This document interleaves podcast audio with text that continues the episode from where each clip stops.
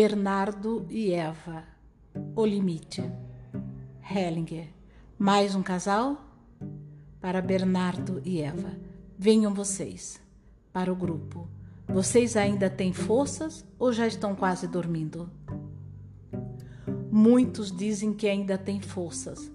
Alguns não têm mais força. Eva fica muito inquieta. Hellinger, para Bernardo, de que se trata? Bernardo, existem problemas entre nós dois. Há um longo tempo vivemos um à parte do outro. Hellinger, alguém foi casado antes? Bernardo, não. Hellinger, vocês têm filhos? Eva, sim, três. Hellinger, quantos anos? Eva, 23, 26 e 30. Estou muito preocupada com o segundo filho. No ano passado ele teve câncer e temo que queira seguir alguém ou morrer por alguém. Hellinger para Bernardo. O que ocorreu em sua família de origem?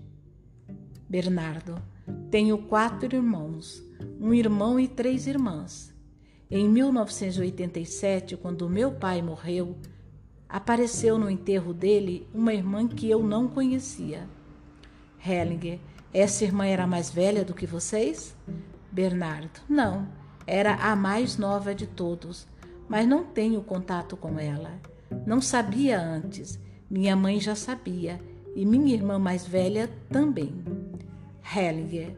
Agora constelaremos a sua família de origem. Figura 1.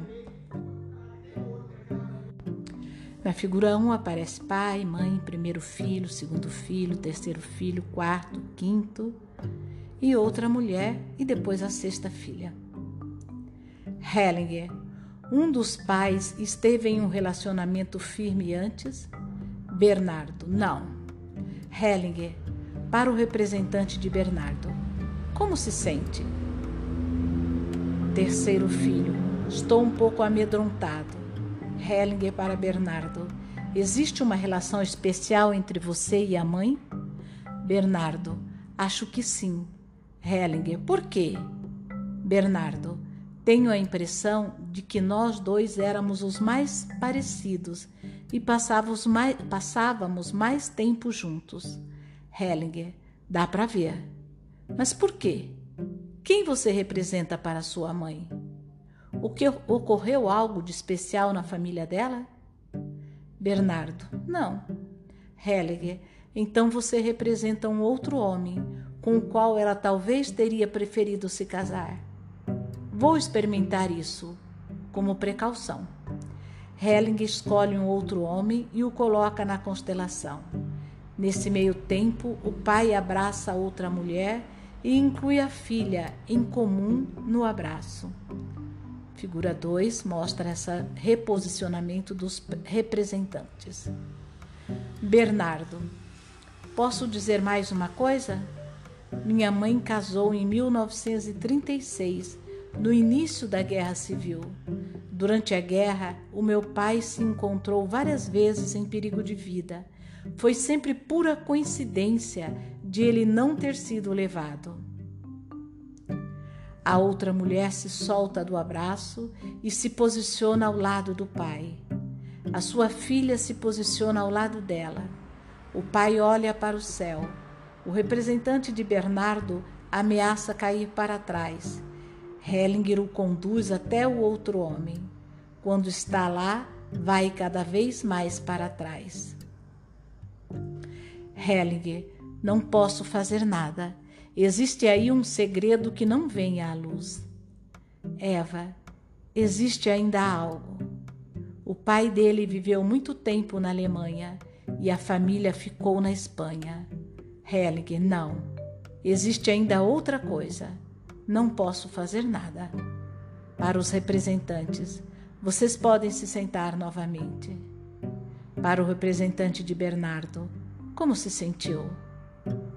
Terceiro filho, foi como se fosse cair para trás. As pernas começaram a tremer. Hellinger, obrigado. Para Bernardo, existe algo aí, mas não é minha tarefa investigar. Bernardo, não sei de nada, que eu saiba, não tem nada. Hellinger, exatamente. Você não sabe. Não estou dizendo que você esteja escondendo algo, mas nessa família existiram muitos segredos em que os outros não sabiam o que estava acontecendo. Não posso fazer nada aqui. Preciso interromper. Paro por aqui.